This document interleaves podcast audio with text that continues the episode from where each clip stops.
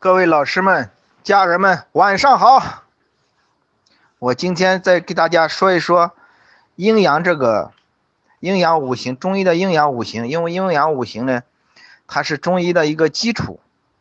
只有搞懂了中医的阴阳五行呢，搞其他东西都很简单。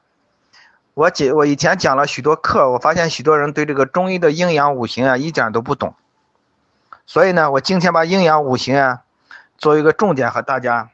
分享一下阴阳的本意。从阴阳两个字的本意来看，《说文解字》的是这样解释的：阳，高明也。什么是什么叫阳呢？就是山坡高的地方，明亮的地方，能够被太阳照到的地方，这叫阳。阴暗也，水之南山之北也。这什么是阴呢？阴就是黑暗的地方，太阳晒不着的地方。中国大地的，在地球的北半球，中国的主要山川河流都是东西走向。你看长江、黄河都是东西走向，所以水之南，山之北，也就是黄河的南面，山的北面就是背阴的地方，太阳照不到的地方，这就是阴的阴字的本来的意思。远古的人类没有书本知识可以学，更没有今天的大学课堂，也，所以呢，人们对。呃，人们对这个阴阳的认识呢，人类就就靠着自然界、大自然赋予人类的自然自身的眼、耳、身、意来观察自然、研究自然、思考自然，来理理解人与自然的关系。中医研究问题的基本方法是仰观天文，俯察地理，中知人事。仰观天文，天空有太阳；俯察地理，地面上有昼夜和四季。白天是明亮的、温暖的，这就是阳；夜间是黑暗的、寒冷的，这就是阴。春天、夏天，日照时间逐渐变长，气温逐渐升高，这就是阳；秋天、冬天，日照时间逐渐缩短，气温下降，这就是阴。于是，地球上就有阴阳二气之分。其实就这么简单，这么直观。在两千多年以前，有个知识分子叫董仲董仲舒，他在写《春秋》。凡录里说：“天地之气合而为一，分为阴阳，判为四时。”什么叫天地之气合而为一呢？这是什么？怎么理解呢？天气就是太阳的光和热的辐射，地气就是地球自转和公转。当然，董仲舒那个时代，人们并不知道地球是是在自转和绕着太阳公转。这时候，我今天会给大家做个解释。那时候。中国人以及整个世界采用都是地心学说，认为大地是宇宙的中心，日月星辰都围绕着地大地运动。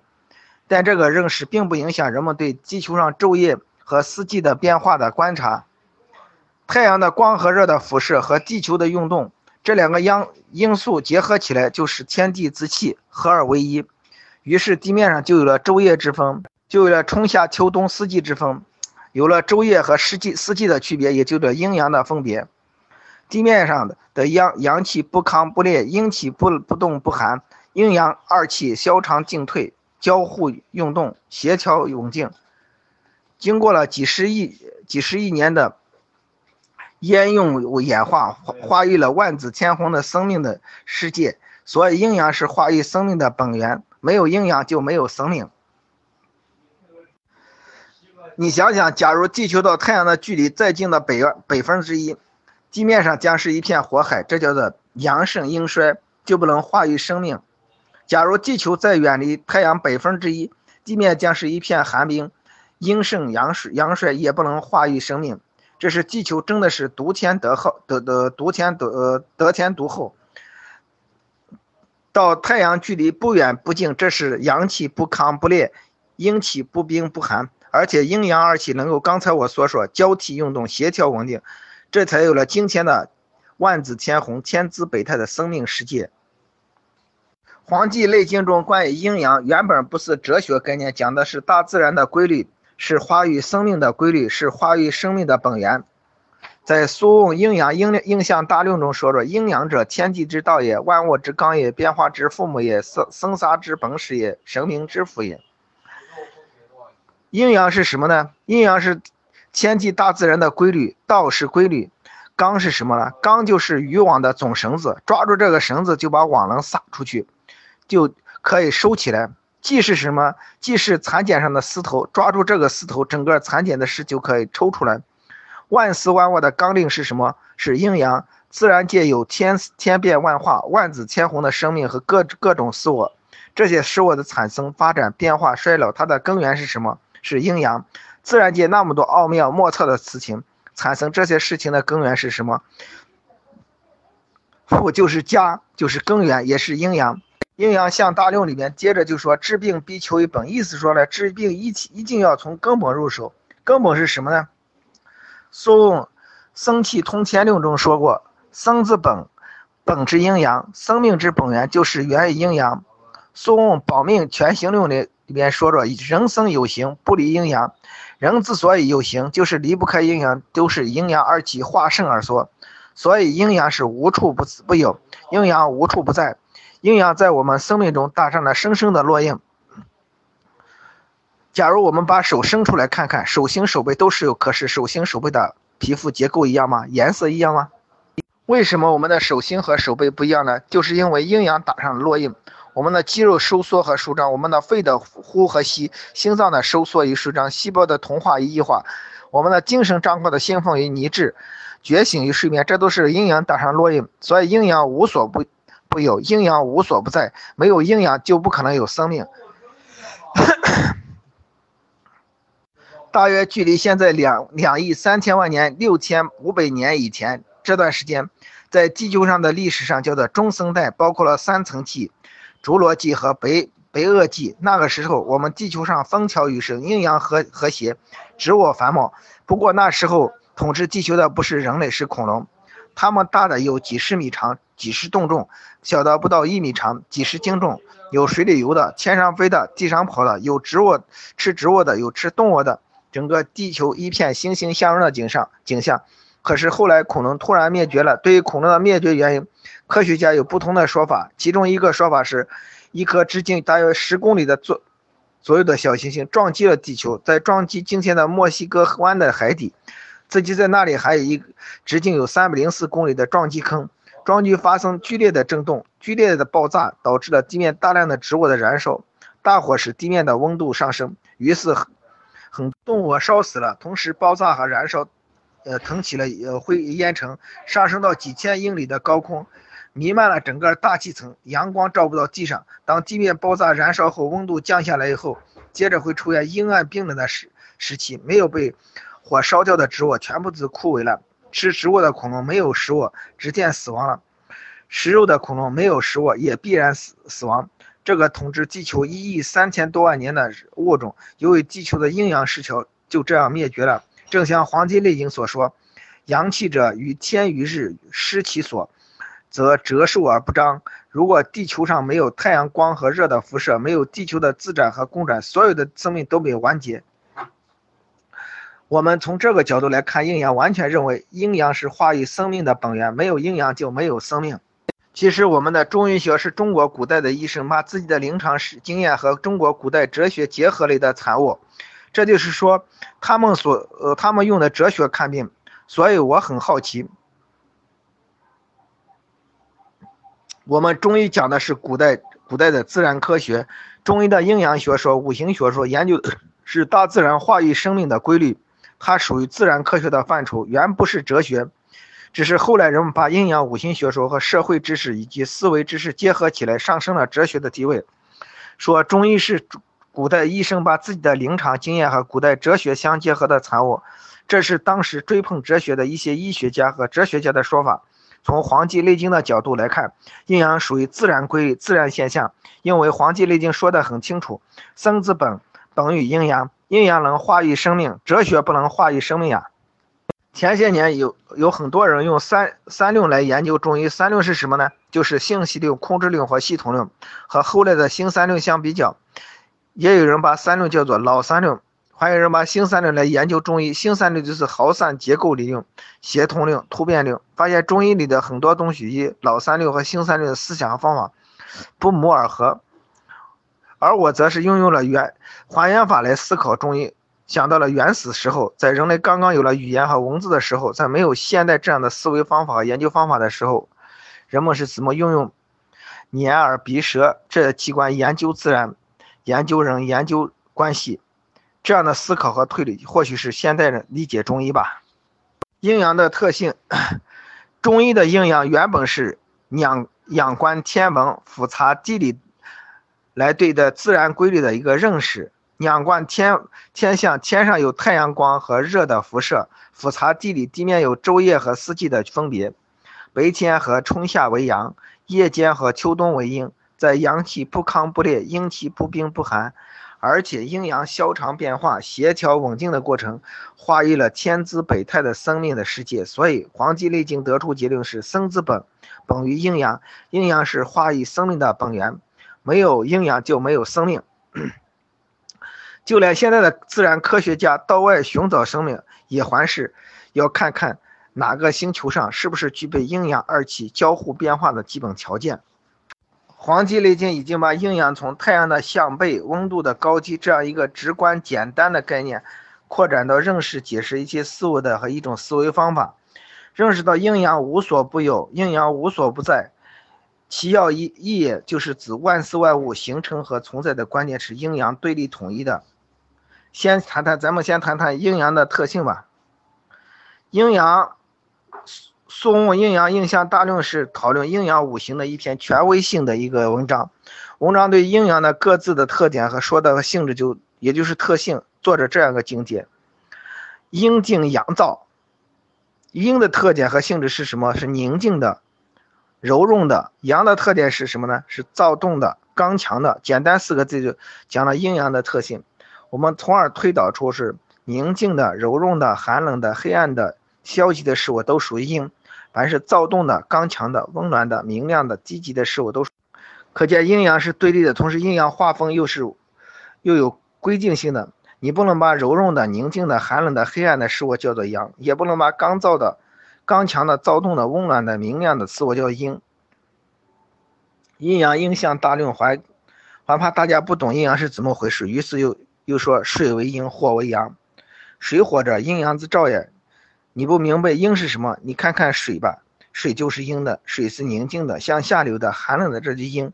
你不明白阳吧？你看看火吧，火就是属阳，火是明亮的，上向上的，而且发出来的光和热就是阳。你看水火的特性，你就知道阴阳特性是什么。再谈谈阴阳，阴阳它是无限可分的，也就是说，阴和阳的任何一方面都再可可以再分阴阳。以至有无穷尽，这就出现了以阴中有阳，阳中有阴。比如说白天为阳，夜间为阴；上午为阳中阳，下午为阳中阴；前半夜为阴中阴，后半夜为阴中阳。人体的内外上下无所不存在阴阳对立统一的两个方面。以铺位来说，人体的上部为阳，下部为阴；肌表属阳，体内属阴。皮肤属阳，筋骨属阴，背为阳，腹为阴，四肢生面为阳，曲侧为阴。同样的阴阳也还可以再分阴阳，比如说背为阳，阳中之阳，阳心也；背为阳，阳中之阴肺也。就是说背部指人人体的上半部是属阳的，那么上半部哪个脏器呢？有心肺，心属阳中之阳，肺指阳中之阴。腹呢，腹也属阴。腹部属于阴，阴中之阴中之阳是肝也，腹腹为阴，阴中之阴是脾也。那么肚子属阴，这就是说，胸相对，呃相对比较来说的话，我们把腹部有肝有脾，肝属阴中之阳，脾属为呃阴中之阴。什么叫自阴？就是阴气达到了极点。易经里边有太极生两仪，两仪生四象，四象生八卦，八卦生六十四卦，是不是阴阳无限可分呢？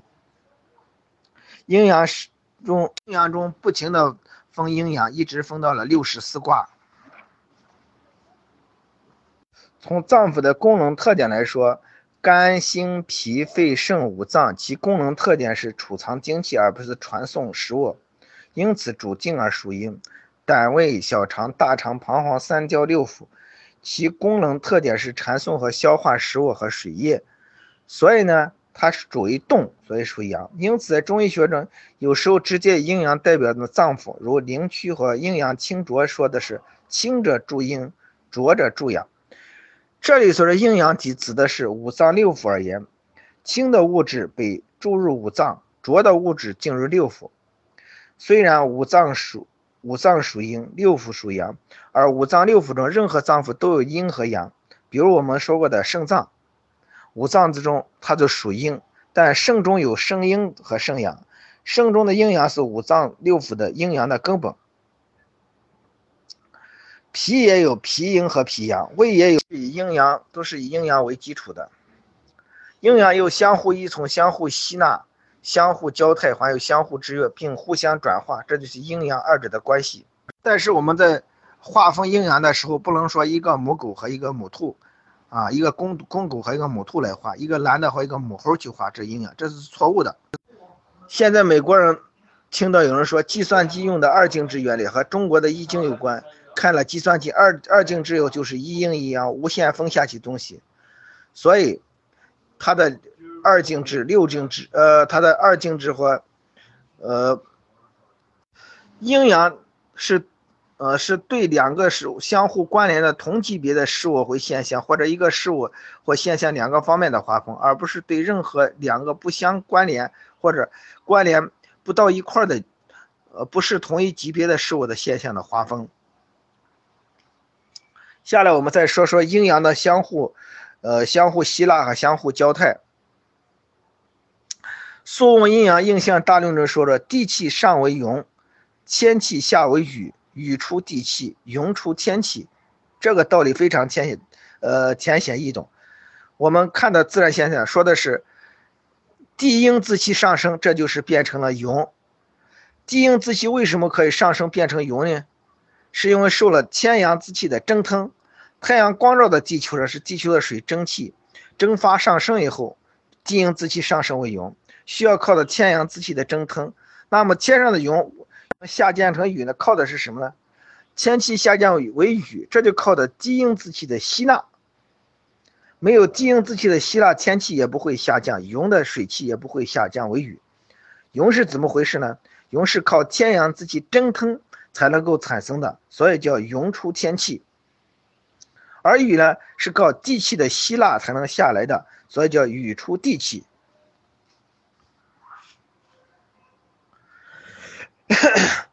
从表面上看来，讲的自然界的云雨的变化，实际上讲的阴阳二气的相互交泰、相互吸纳。天阳在上，就是要下交于地；地阴在下，就是要上交于天。这里能够达到个阴阳和谐的作用。阴也阳生阴降是阴阳运动的一个特特呃特性。如果阳生的话没有制约制制约的话，阴降也没有控制，阴阳也。相阴阳也就没有相互吸引和相互交泰，必然会阴阳离绝。人们的阴阳离绝就是死亡，大自然的阴阳离绝就是毁灭。你想想，如果大气层不再受地球的引力吸引，一再上升，最后发生整个宇宙，地球没有大气层的保护的话，地球上生命还能存在吗？所以啊，阴阳必须相互吸纳，相互呃吸交泰制约。阴阳二呃二者的关系，其实大自然一切事物都用以呃用蕴含着深刻的哲理。阴阳原本是原本是自然之道，被后来哲学家们结合社会知识和思维知识上升为哲学的水平。在《黄帝内经》里，阴阳说说重点强调的是自然规律，强调的是化育生命的本源。我们用阴阳来解释一些，呃举一些例子来说，比如说咱们说的兴盛。星是阳，肾是阴，是吧？星火是星阳，肾水是肾阴。星阳星呃星阳星火要下交于肾，来助肾阳来温暖肾水的和和肾阴，使肾水和肾阴不寒。肾水肾阴要上奉于心，来制约星阳的星火，以致星阳星火不亢，这是心肾相交，也就是咱们所说的水火既济。处于这种状态下的人的兴奋和理智相互交替，觉醒和睡睡眠相互交替。清醒的时候精力充沛，注意力集中，能够很好的工作和学习；睡眠的时候安稳香甜，使身心可以达到很好的休息。如果失眠，是不是意味着心肾不交呢？失眠的原因是多方面的，有一些病人属于心肾不交，水火未水火不济。当时我见看到一个病人呢是这样的，有一个呃快嗯八十岁的一个左右的老太太来看病，说一个一个多月前因为得了这个肺炎发烧哮喘住院，两周后恢呃病情恢复以后，但是留下一个彻夜不眠的问题，白天昏昏欲睡，夜里心烦失眠。越睡越睡不着，越心烦，越心烦越睡不着。听到先生睡觉打呼噜，心气生，捏人家一把，嘴里还说：“我让你睡。”把人家捏醒，人家一翻身又睡着了，嫌人家也不对。当时呢，我我住在那个跟他住在对面这个院子，也睡不着，到就到院子里溜达，因为夏天，院子里人都开着窗户睡觉。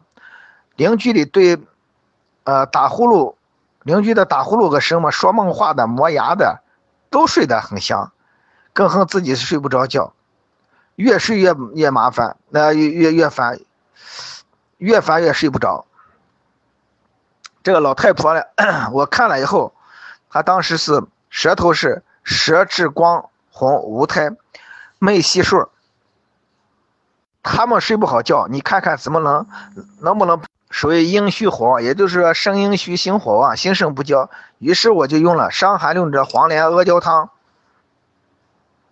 针刺其针的话，针刺那个呃坎位和离位。结果呢，吃了以后，一个星期一个星期以后呢，啊老太太复诊啊，同时带来了好几个老太太，都是失眠的，都想吃这个，呃都都想叫我让我给她针灸。老太太说：“吃了我的药，扎了我的针以后，啊，几乎就，啊，睡不醒了，睡得那安稳的。其实，原本我过去，其实原本我过去就有神经衰弱，有时候要吃一两片安安眠片，安眠片了。自从吃了你这个药以后啊，我，我那个神经衰弱也没有了，都好了。在现在的来不用吃安眠药了。”这些老太太都是我，你给这老太的老太婆都用都用我那个这那个地方给扎一扎，吃中药给吃一吃。我看看了几位老太婆，有心脾两虚的，有痰热扰心的，有肝郁化火的，都不是那个扎那个地方，或者用那个黄连阿胶汤。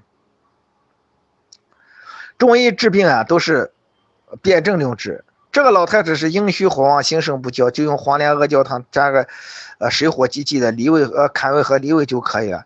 其他人不是心肾不交的，就不能用这个黄连阿胶汤，嗯，这叫做同病异治，同时睡眠。中医叫不寐，就是症候不同，就是不同的方法治这个病。我们现在再说一下阴阳的关系及其阴阴阳在一定条件又相互转化。呃，相相互转化，我们就像《素阴阳应象大论》这样说的：重阴必阳，重阳必阴，寒极生热，热极生寒。寒在这里就可以代表阴，热在这里可代表阳。阴寒逐渐增长，当增长到极点的时候，也叫做重阴，就会向阳热的方向转化。阳热逐渐增长，当增长到极点的时候，也向也这叫重阴，必向向阴寒的方向转化。就像我们夏天最热的时候，也意味着暑热过去；秋秋风到来的时候，冬天最寒冷的时候，这意味寒冬将要过去。春春暖的时，春暖的时到来的时候，春暖即呃即将到来。呃，夜间最寒冷、最最黑暗的时候，就意味着曙光将要到呃来临。中午最热的时候，傍晚的凉风还会远吗？所以，我们的阴阳描述自然界的。呃，自然界昼夜寒冷的变化，包括了两层意思，一个一个是阴阳消长是渐变的，消是消退，长是长进，阴阳之间是此消彼伏，那此消彼长，呃，此进彼退。因为这里用一个重字和急字，就说明由不不重不急到重到急的转变过程。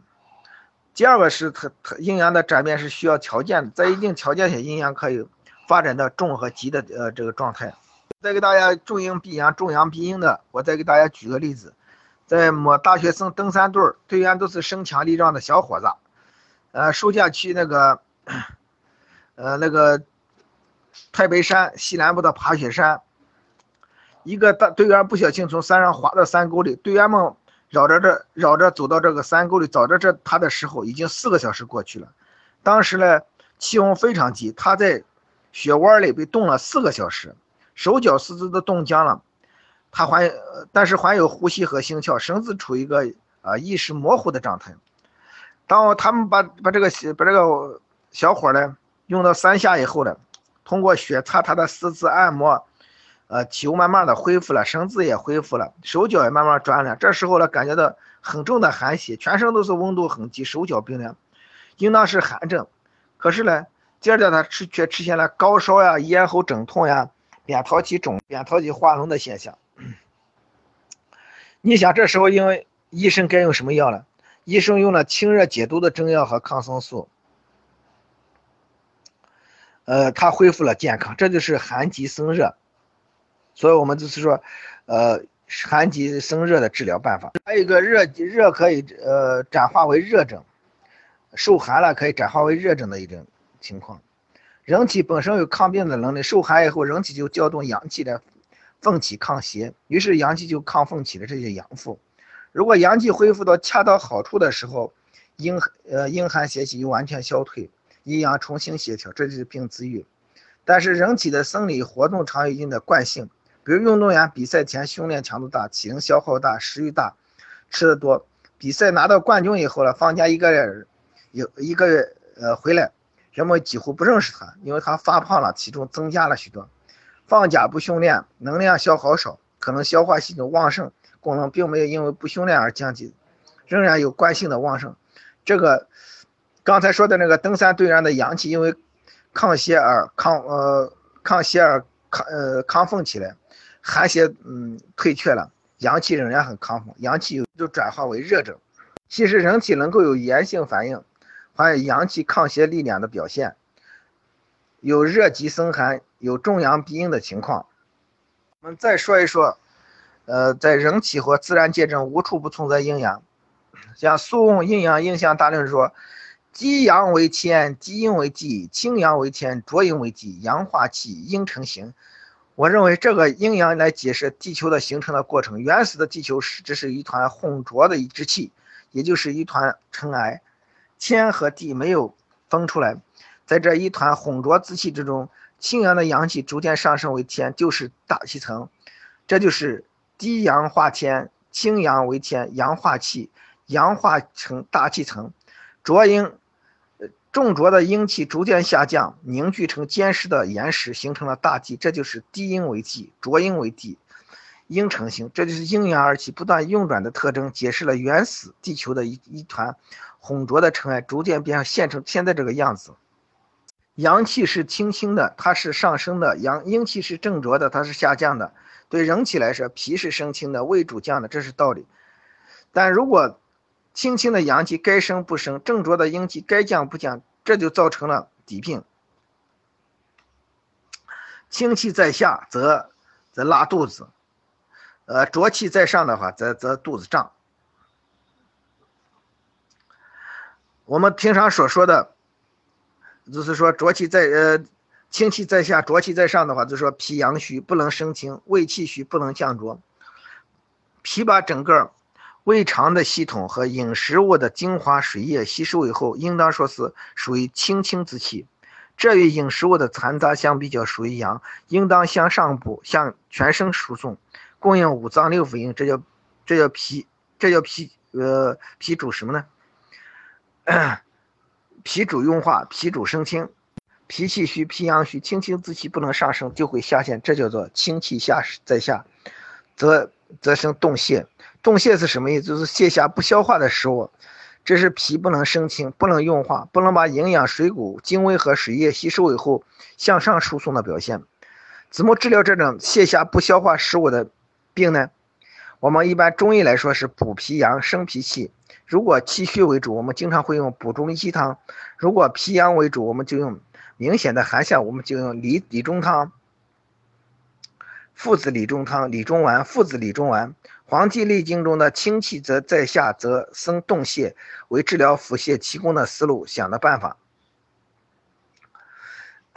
简单的说，人体的生理活动能力、抗病能力和得病以后康复的能力就是正气。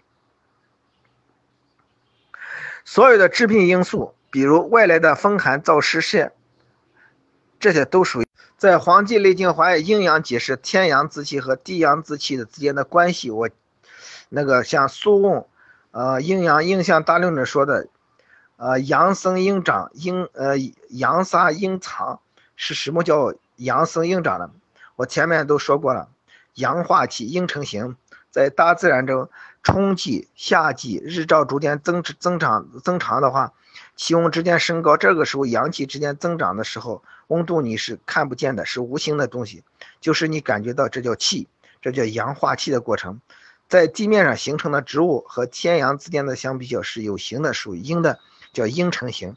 这些植物春季开始生根发芽，夏季开始枝繁叶茂，也就是自然界无形和阳气的逐渐壮大的过程。而地面上有形的植物就是形，形之阴也在逐渐生长，这是阳生阴长，阴伴着随着阳的来生，阴呃阴伴随着阳伴随着阴来长。阳杀阴藏，杀就是衰退，秋季和冬季是日照时间逐渐缩短。气温逐渐降低，这是阳气逐渐消退的过程。这个时候，植物生长状态是什么？生长缓慢了，叶子和根须枯萎了。到了冬天，生，呃，生机体藏，干脆不再生长。这叫阳杀阴藏，也就是说，阴阳之间荣则俱荣，枯则俱枯，两者是相互依存，密不可分。所以阴阳无所不有，阴阳无所不在，阴阳既相互对立，又相互依存，相互吸纳，相互交替，还可以相互转化，这就是阴阳的互根。在《素问·天气通天令》中说：“阴平阳密，精神乃至”，说明的是人体的阴阳二气协调平衡，是健康的保证。阴阳称息，疾病乃起，是阴阳，呃失调是发发生疾病的根本原因。阴阳离绝，精神乃。精气乃绝，说明的阴阳二气的分离，意味着生命的结束。无论是感受外来邪气，还是内伤不良的情绪，或者是用药不当，都可造成阴阳失调或者疾病的发生。所以，阴阳失衡有阴阳偏盛，也应应当有阴阳偏衰的。我们来举一个阴阳偏盛的例子吧。在《中阴阳应象大论》阳盛则阳，呃，阴盛则阳病，阳盛则阴病。阳盛则热，阴盛则寒。这里所说的阴阳偏盛，可以指寒热药物用过了头，也是偏盛，也是阴阳偏气偏盛。先谈谈药物，阴阴寒的药，寒凉的药使用过了头怎么样？就会损伤了人的阳气。这就是阴盛则阳，阴盛则寒。一个小伙子得了细菌性痢疾，痢疾后重，腹中疼痛，大便脓血发热，这种情况下是里症，是热症。所以我们。用清利大肠湿的白头翁汤治疗。这个小伙子吃完药以后，两天烧退，四天不拉了。服完五滴后，他我想，呃，我一定不让他，他在想，我一定不要留下这个病根。接着又吃了五天，没想到吃到第五天的时候又开始拉了。他想，怎么又拉了？又不是，是不是又复发了？接着再吃，接着再吃要，拉的越来越厉害了。所以来第二次来来找我。我问他你吃了多就吃，我说你你吃了多少剂啊？他说，啊吃了都多少吃了十三剂啊，吃过头了，伤了脾胃的阳气。这个小伙子因苦寒的药用过了头，伤了脾胃。因为这里边个马田子，马田子是呃呃马刺碱，马刺碱是特别寒凉的药物，所以这个寒凉伤脾阳特别厉害。后来我就用了温补脾胃的药物，直接好起这个。阴盛则阳，阴盛则寒的这个，阳盛则热，阳盛则热，感受阳热邪气以后，或者由于体内脏腑功能失调，出现了内火、心烦、口口渴、发热、大便干燥，这时候必须用伤阴，这时候必必然是呃要伤阴了，阴伤了，出现了阴液不足的干燥症，这就是我们所说的阳盛则热，出现了全身发热，我们就用寒凉药物来清热，保护人体的阴呃阴液。当然有阴阳偏衰，《宋乔经六六》里边说过：“阳虚则外寒，阴虚则内热，就是阴阳偏衰。比如有些老年人体力虚衰的、阳气不足的、翁虚疏湿的、阴不生呃阳不生阴，就会出现四肢发凉、全身怕冷、小便清长、大便稀薄，这种寒象，这是阳虚则则外寒的意思。这是虚寒，治疗应当以补阳为重点，而不是散寒。”阴液不足，濡养失死，阴不制阳，就容易出现阴阳气相对亢盛，产生了内热。比如更年期综合症的妇女，现在叫绝经期，呃，前后综合，呃，前后诸症，出现手脚心热，呃，心烦、烘热、汗出，这是阴虚不能制阳气所造成的，叫阴虚则内热。治疗不是清热，而是养阴。那今天的课程就到此结束吧，谢谢大家，再见。